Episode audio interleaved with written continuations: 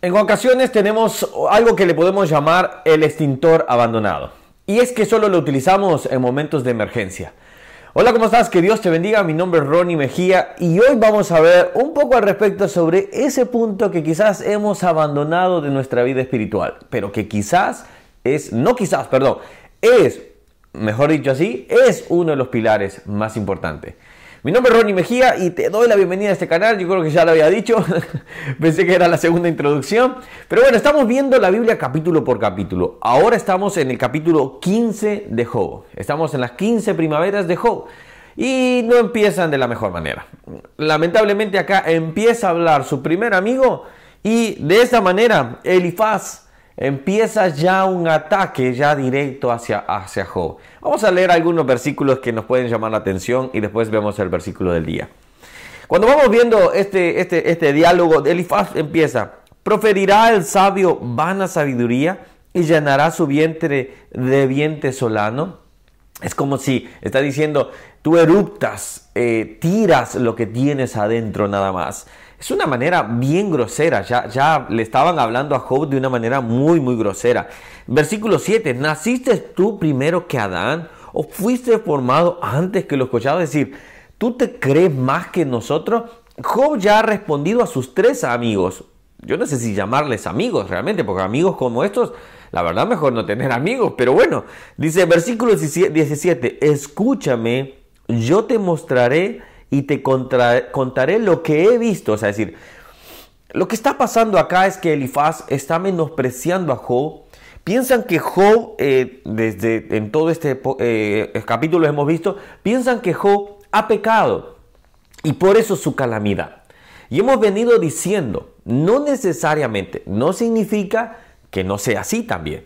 Hay personas que pecan y que Dios juzga y que Dios trata con estas personas.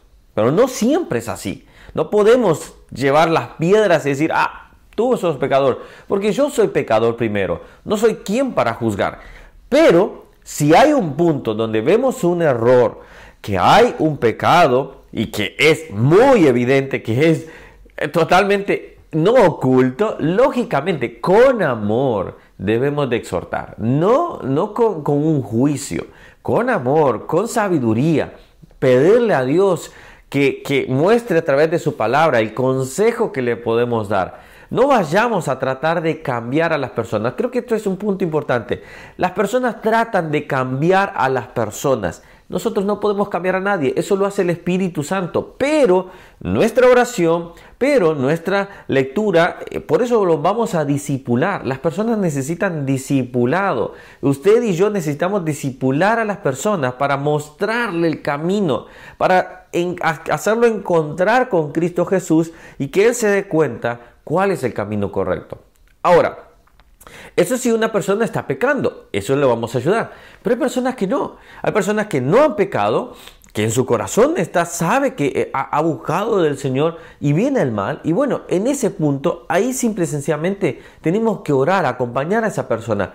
¿Cómo lo vamos a saber? Bueno, quizás no lo vamos a saber, pero sí, quizás su vida, mejor dicho, sí lo podemos saber. Su vida nos ha demostrado una continua adoración al Señor. Su vida ha, ha estado en constante. No sabemos los secretos de corazón, pero bueno, eso ya, eso ya queda en manos de esa persona y Dios. Pero acá Elifaz está juzgando a Job.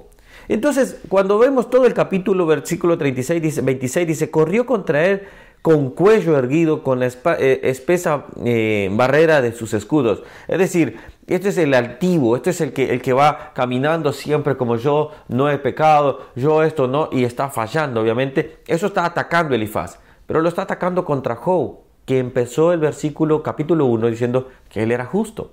Entonces, vemos un ataque eh, bien desmedido. Vamos a ver el versículo del día de hoy, así podemos aprender. Dice el versículo 4, tú también disipas el temor y menoscabas la oración delante de Dios. Otras versiones no dan tanta esa referencia, pero me gusta la Reina Valera porque hay veces que en las palabras sencillas también mantiene lo que es la esencia. Menoscabas la oración. Decía al principio que muchas veces tenemos algo muy importante abandonado.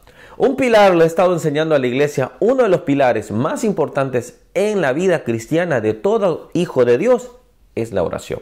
Hay dos pilares fundamentales, la oración y la lectura bíblica. En la oración yo hablo con Dios, yo le transmito a Dios mi, eh, mi sentir, mis problemas, aunque Él ya lo sabe, aunque Él ya conoce nuestras necesidades, dice Mateo capítulo 6, versículo 8. Entonces, ya conoce nuestras necesidades. Ahora bien, cuando vamos acá al punto es cuando el otro, la otra, el otro pilar es la lectura bíblica, lo que estamos haciendo en este momento. Por medio de la lectura bíblica, Dios nos habla. En la oración yo hablo con Dios, en la lectura bíblica Dios me habla a mí. ¿Se dan cuenta? Es una comunicación perfecta.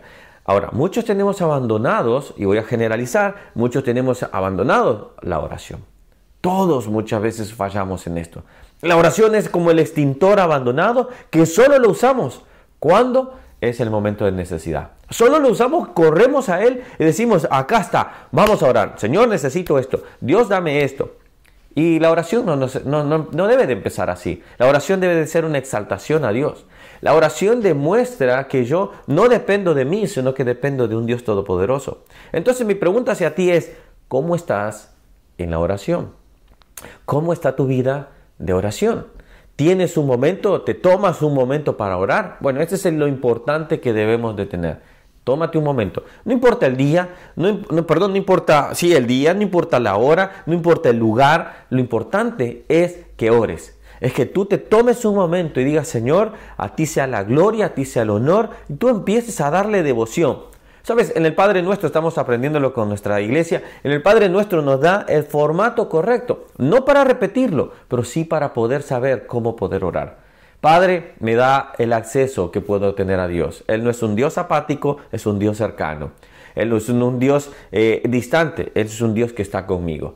Padre nuestro me permite que yo sea parte de la familia, que está eh, santificado, que santificamos su nombre, pero nosotros nos santificamos. ¿Se das cuenta? hasta después, perdón, hasta después de poderle darle la gloria. Perdón esta tos, pero acá estamos en primavera y, hay un, un, polen que está matando, no, sé decir, es por todos lados, así que perdón la tos.